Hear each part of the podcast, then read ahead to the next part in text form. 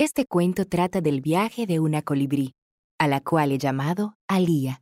Atención, ponedme atención. Vas a recorrer la región de la vida.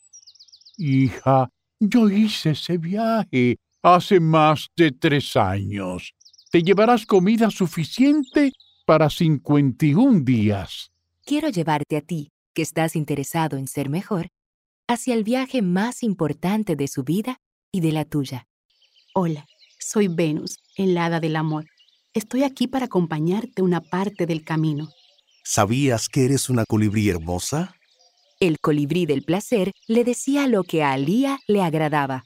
Creo que eres la primera colibrí tan guapa que conozco. Así continuaba su discurso, logrando endulzar el oído y llenar el ego de Alía.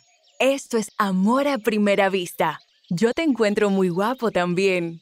¿Será posible pasar tiempo juntos? No es un libro filosófico, tampoco de orden científico, ni alineado a ninguna corriente espiritual o religiosa.